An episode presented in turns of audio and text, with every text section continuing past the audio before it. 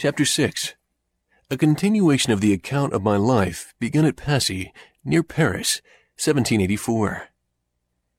It is some time since I received the above letters, but I have been too busy till now to think of complying with the request they contain.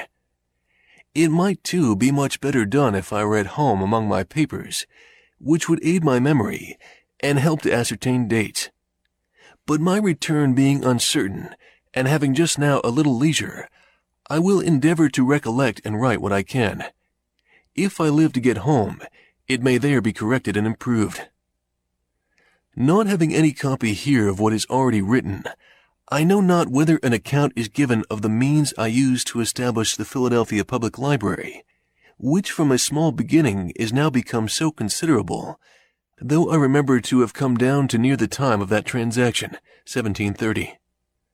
I will therefore begin here with an account of it, which may be struck out if found to have been already given. At the time I established myself in Pennsylvania, there was not a good bookseller's shop in any of the colonies to the southward of Boston. In New York and Philadelphia, the printers were indeed stationers. They sold only paper, etc., almanacs, ballads, and a few common school books. Those who loved reading were obliged to send for their books from England. The members of the junto had each a few. We had left the alehouse where we first met and hired a room to hold our club in. I proposed that we should all of us bring our books to that room, where they would not only be ready to consult in our conferences, but become a common benefit, each of us being at liberty to borrow such as he wished to read at home. This was accordingly done, and for some time contented us. Finding the advantage of this little collection, I proposed to render the benefit from books more common by commencing a public subscription library. I drew a sketch of the plan and rules that would be necessary, and got a skilful conveyancer, Mr. Charles Brockden, to put the whole in form of articles of agreement to be subscribed, by which each subscriber engaged to pay a certain sum down for the first purchase of books and an annual contribution for increasing them. So few were the readers at this time in Philadelphia, and the majority of us so poor, that I was not able, with great industry, to find more than fifty persons, mostly young tradesmen, willing to pay down for this purpose forty shillings each and ten shillings per annum. On this little fund we began. The books were imported. The library was open one day in the week for lending to the subscribers on their promissory notes to pay double the value if not duly returned. The institution soon manifested its utility, was imitated by other towns and in other provinces. The libraries were augmented by donations. Reading became fashionable. And our people, having no public amusement to divert their attention from study, became better acquainted with books, and in a few years were observed by strangers to be better instructed and more intelligent than people of the same rank generally are in other countries. When we were about to sign the above mentioned articles, which were to be binding upon us, our heirs, etc., for fifty years, Mr. Brockden the scrivener said to us, You are young men, but it is scarcely probable that any of you will live to see the expiration of the term fixed in the instrument. A number of us, however, are yet living, but the instrument was after a few years rendered null by a charter that incorporated and gave perpetuity to the company. The objections and reluctances I met with in soliciting the subscriptions made me soon feel the impropriety of presenting oneself as the proposer of any useful project that might be supposed to raise one's reputation in the smallest degree above that of one's neighbors, when one has need of their assistance to accomplish that project. I therefore put myself as much as I could out of sight, and stated it as a scheme of a number of friends who had requested me to go about and propose it to such as they thought lovers of reading. In this way my affair went on more smoothly, and I ever after practiced it on such occasions, and from my frequent success can heartily recommend it. The present little sacrifice of your vanity will afterwards be amply repaid. If it remains a while uncertain to whom the merit belongs, someone more vain than yourself will be encouraged to claim it, and then even envy will be disposed to do you justice by plucking those assumed feathers and restoring them to their right owner. The library afforded me the means of improvement by constant study, for which I set apart an hour or two each day, and thus repaired in some degree the loss of the learned education my father once intended for me. Reading was the only amusement I allowed myself. I spent no time in taverns, games, or frolics of any kind, and my industry in my business continued as indefatigable as it was necessary. I was indebted for my printing house. I had a young family coming on to be educated, and I had to contend with for business two printers, who were established in the place before me. My circumstances, however, grew daily easier. My original habits of frugality continuing, and my father having among his instructions to me when a boy, frequently repeated a proverb of Solomon, Seest thou a man diligent in his calling, he shall stand before kings, he shall not stand before mean men. I from thence considered industry as a means of obtaining wealth and distinction, which encouraged me, though I did not think I should ever literally stand before kings, which, however, has since happened. For I have stood before five, and even had the honor of sitting down with one, the King of Denmark, to dinner. We have an English proverb that says, He that would thrive must ask his wife. It was lucky for me that I had one as much disposed to industry and frugality as myself. She assisted me cheerfully in my business, folding and stitching pamphlets, tending shop, purchasing old linen rags for the papermakers, etc. We kept no idle servants, our table was plain and simple, our furniture of the cheapest. For instance, my breakfast was a long time bread and milk, no tea, and I ate it out of a two-penny earthen porringer with a pewter spoon. But mark how luxury will enter families and make a progress in spite of principle. Being called one morning to breakfast, I found it in a china bowl with a spoon of silver. They had been bought for me without my knowledge by my wife, and had cost her the enormous sum of three and twenty shillings, for which she had no other excuse or apology to make, but that she thought her husband deserved a silver spoon and a china bowl as well as any of his neighbors. This was the first appearance of plate and china in our house, which afterward, in a course of years, as our wealth increased, augmented gradually to several hundred pounds in value. I had been religiously educated as a Presbyterian, and though some of the dogmas of that persuasion, such as the eternal decrees of God, election, reprobation, etc., appeared to me unintelligible, others doubtful, and I early absented myself from the public assemblies of the sect, Sunday being my studying day, I never was without some religious principles. I never doubted, for instance, the existence of the deity, that he made the world, and governed it by his providence, that the most acceptable servants of God was the doing good to man, that our souls are immortal, and that all crime will be punished and virtue rewarded, either here or hereafter. These I esteem the essentials of every religion, and being to be found in all the religions we had in our country, I respected them all, though with different degrees of respect, as I found them more or less mixed with other articles, which without any tendency to inspire, promote, or confirm morality, serve principally to divide us and make us unfriendly to one another. This respect to all, with an opinion that the worst had some good effects, induced me to avoid all discourse that mite tend to lessen the good opinion another might have of his own religion. And as our province increased in people, and new places of worship were continually wanted, and generally erected by volunteer contributions. My might for such purpose, whatever might be the sect, was never refused. Though I seldom attended any public worship, I had still an opinion of its propriety and of its utility when rightly conducted, and I regularly paid my annual subscription for the support of the only Presbyterian minister or meeting we had in Philadelphia. He used to visit me sometimes as a friend, and admonish me to attend his administrations, and I was now and then prevailed on to do so, once for five Sundays successively. Had he been in my opinion a good preacher, perhaps I might have continued, notwithstanding the occasion I had for the Sunday's leisure in my course of study. But his discourses were chiefly either polemic arguments or explications of the peculiar doctrines of our sect, and were all to me very dry, uninteresting, and unedifying, since not a single moral principle was inculcated or enforced, their aim seeming to be rather to make us Presbyterians than good citizens. At length he took for his text that verse of the fourth chapter of Philippians.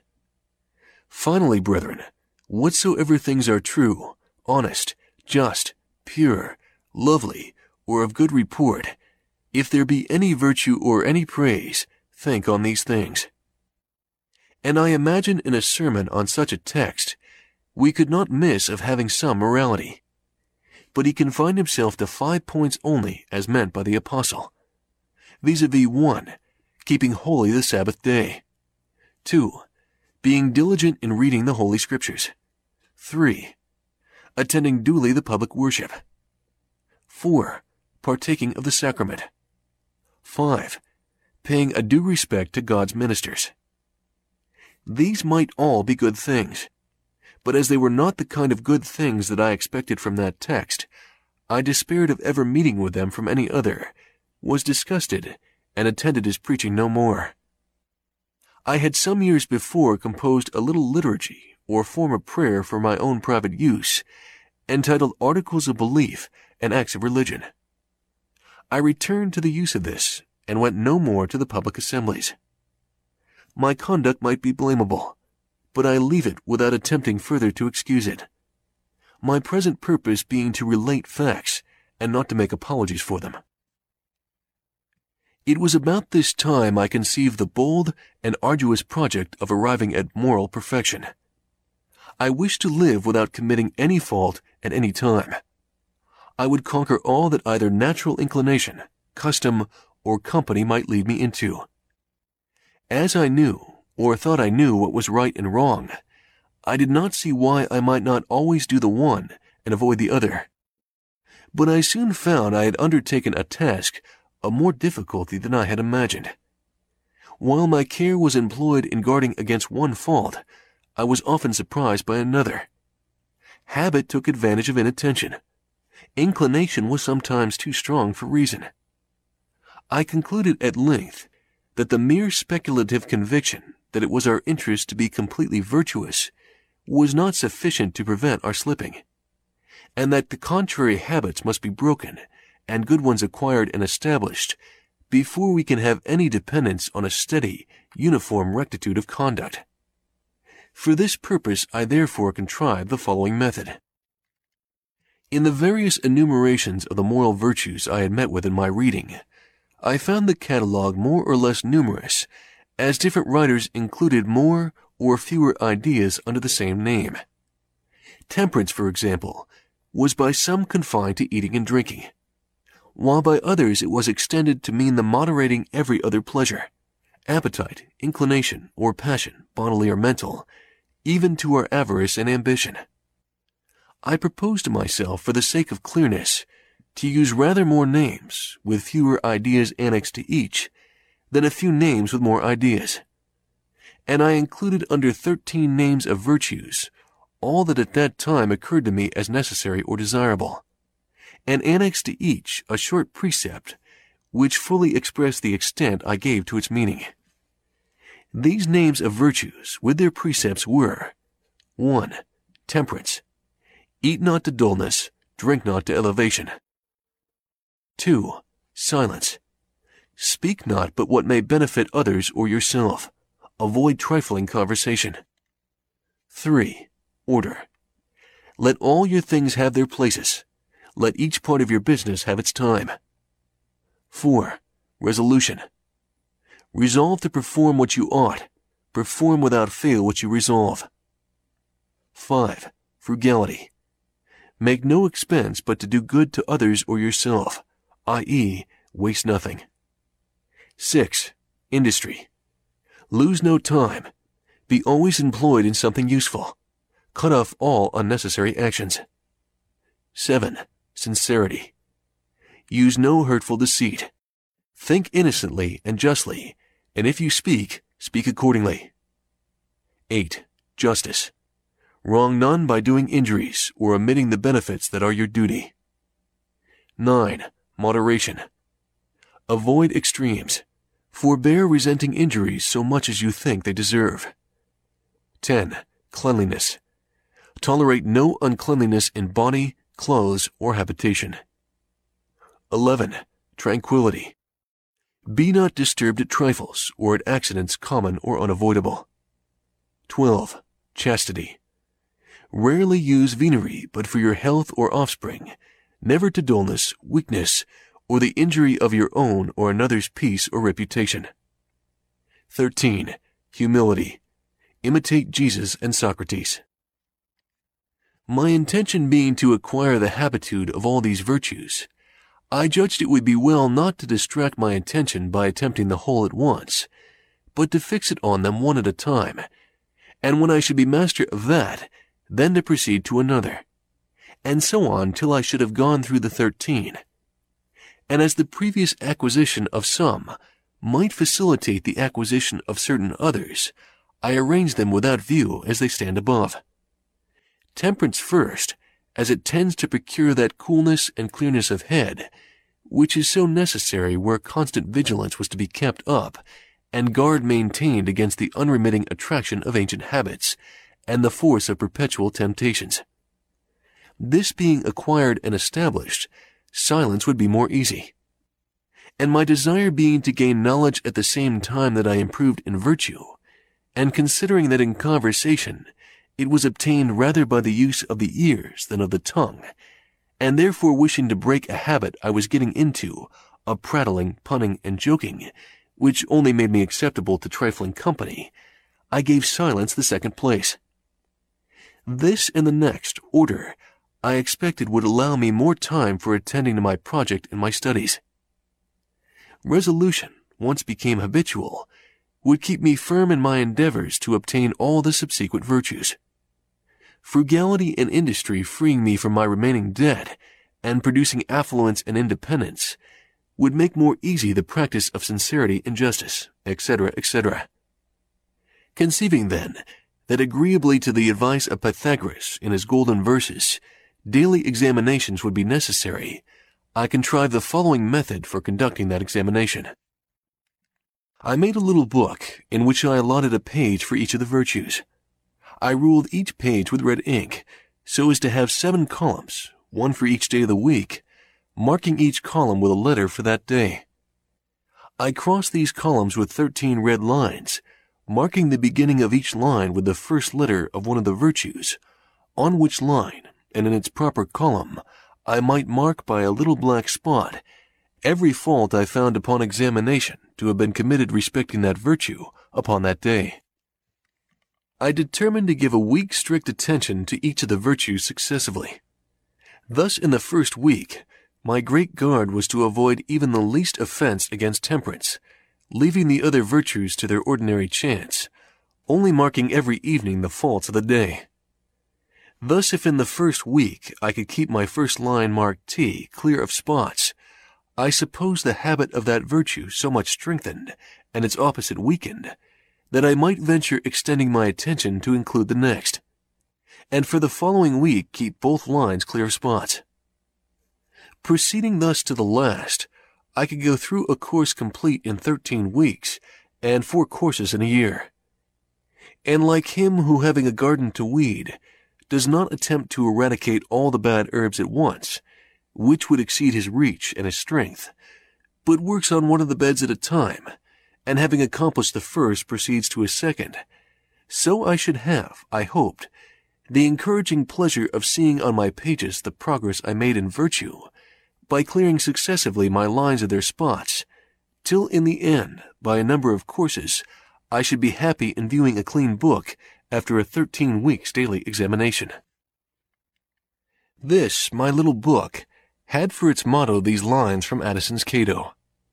Here will I hold, if there's a power above us, and that there is, all nature cries aloud through all her works, he must delight in virtue, and that which he delights in must be happy. Another from the Proverbs of Solomon, speaking of wisdom or virtue.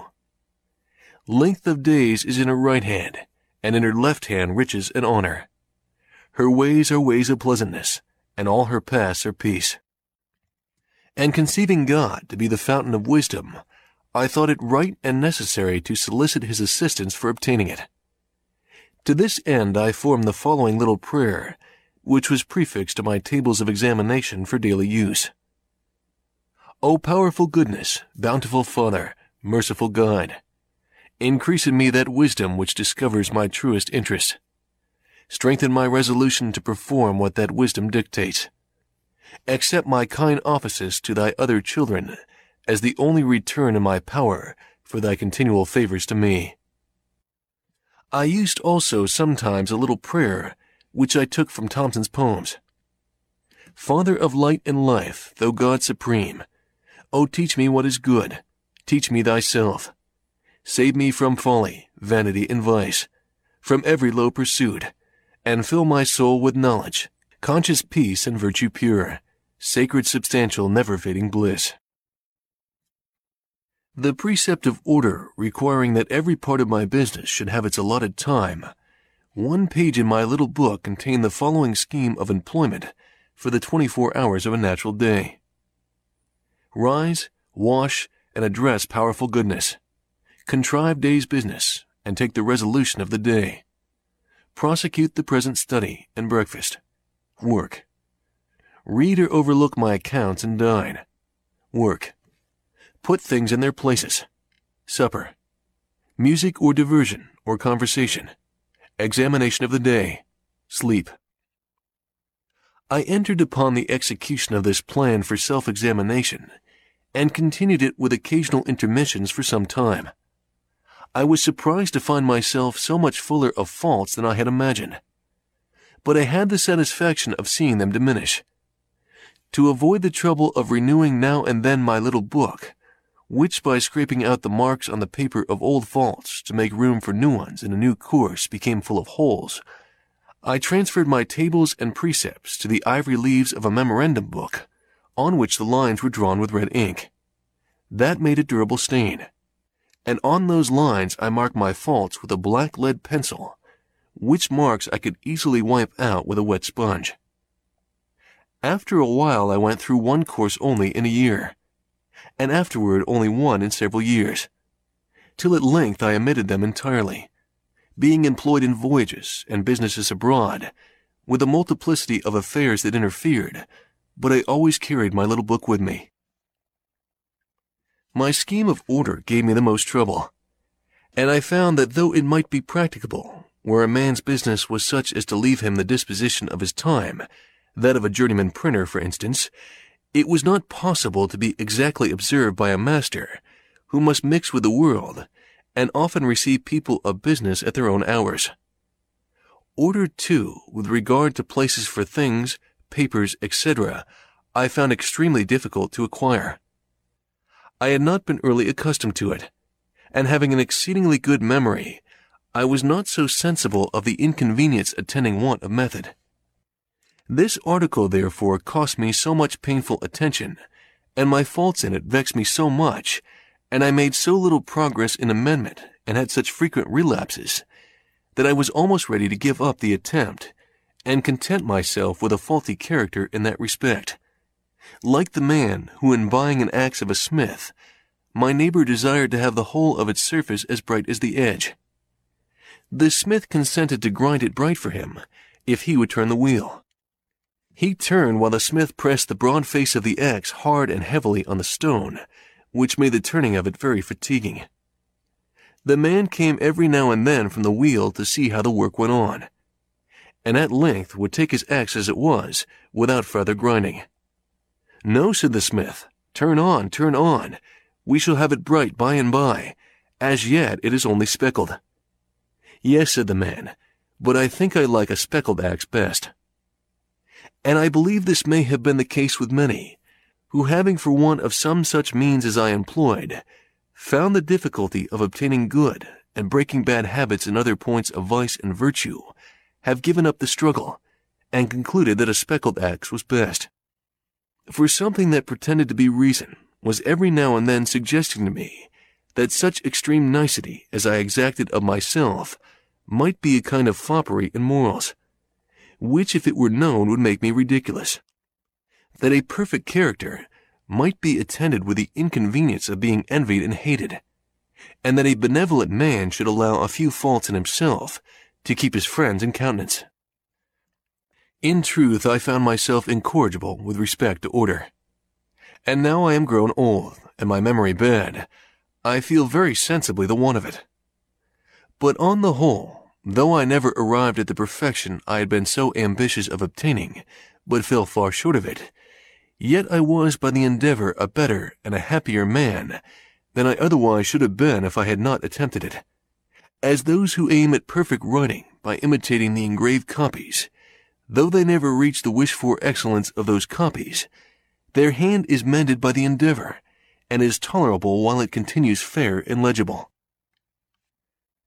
It may be well my posterity should be informed that to this little artifice, with the blessings of God, their ancestor owed the constant felicity of his life down to his seventy-ninth year, in which this is written. What reverses may attend the remainder is in the hand of Providence.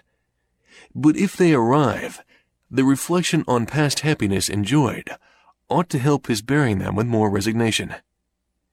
To temperance he ascribes his long continued health, and what is still left to him of a good constitution.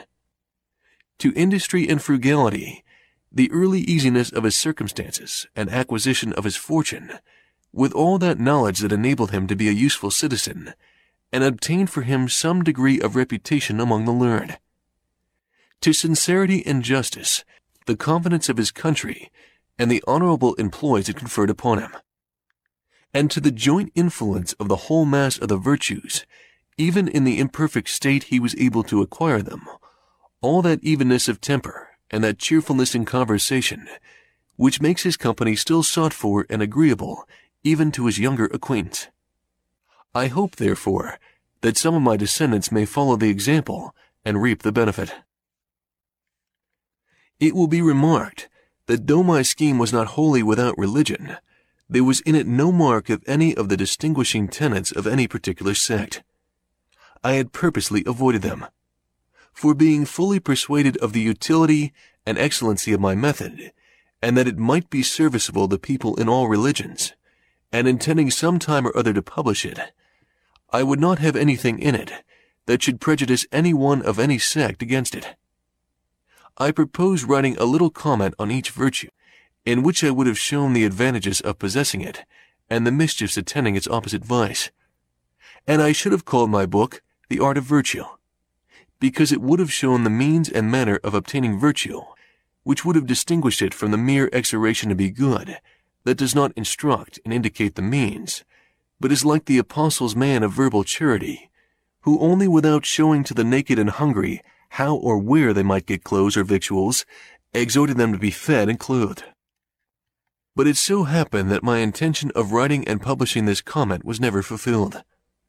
I did indeed from time to time put down short hints of the sentiments, reasonings, etc., to be made use of in it, some of which I still have by me. But the necessary close attention to private business in the earlier part of thy life, and public business since, have occasioned my postponing it. For it being connected in my mind with a great and extensive project that required the whole man to execute, and which an unforeseen succession of employs prevented my attending to, it has hitherto remained unfinished.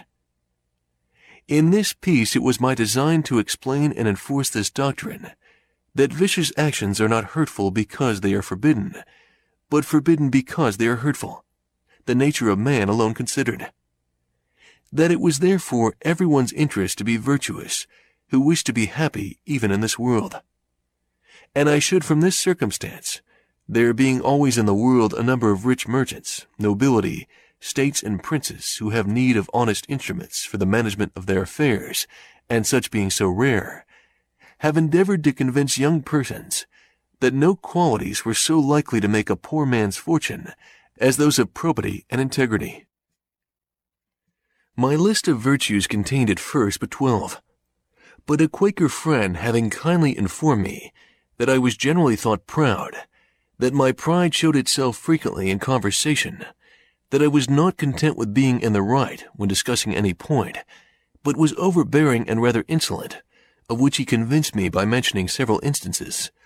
I determined endeavoring to cure myself, if I could, of this vice or folly among the rest, and I added humility to my list, giving an extensive meaning to the word. I cannot boast of much success in acquiring the reality of this virtue, but I had a good deal with regard to the appearance of it. I made it a rule to forbear all direct contradiction to the sentiment of others, and all positive assertion of my own. I even forbid myself, agreeably to the old laws of our junto, the use of every word or expression in the language that imported a fixed opinion, such as certainly, undoubtedly, etc., and I adopted instead of them, I conceive, I apprehend, or I imagine a thing to be so and so, or it so appears to me at present. When another asserted something that I thought an error, I denied myself the pleasure of contradicting him abruptly, and of showing immediately some absurdity in his proposition and in answering I began by observing that in certain cases or circumstances his opinion would be right, but in the present case there appeared or seemed to be some difference. I soon found the advantage of this change in my manner. The conversations I engaged in went on more pleasantly. The modest way in which I proposed my opinions procured them a readier reception and less contradiction. I had less mortification when I was found to be in the wrong and I more easily prevailed with others to give up their mistakes and join with me when I happened to be in the right. And this mode, which I at first put on with some violence to natural inclination, became at length so easy and so habitual to me that perhaps for these fifty years past no one has ever heard a dogmatical expression escape me. And to this habit, after my character of integrity, I think it principally owing that I had early so much weight with my fellow citizens when I proposed new institutions or alterations in the old, and so much influence in public councils when I became a member. For I was but a bad speaker, never eloquent, subject to much hesitation in my choice of words, hardly correct in my language, and yet I generally carried my point. In reality, there is perhaps no one of our natural passions so hard to subdue as pride. Disguise it, struggle with it, beat it down, stifle it. Mortify it as much as one pleases, it is still alive, and will every now and then peep out and show itself. You will see it perhaps often in this history. For even if I could conceive that I had completely overcome it, I should probably be proud of my humility. 更多免费英语学习资源，请访问优学英语网。优学英语网，优秀的英语学习网站。免费咨询 QQ： 九七三幺幺九五五。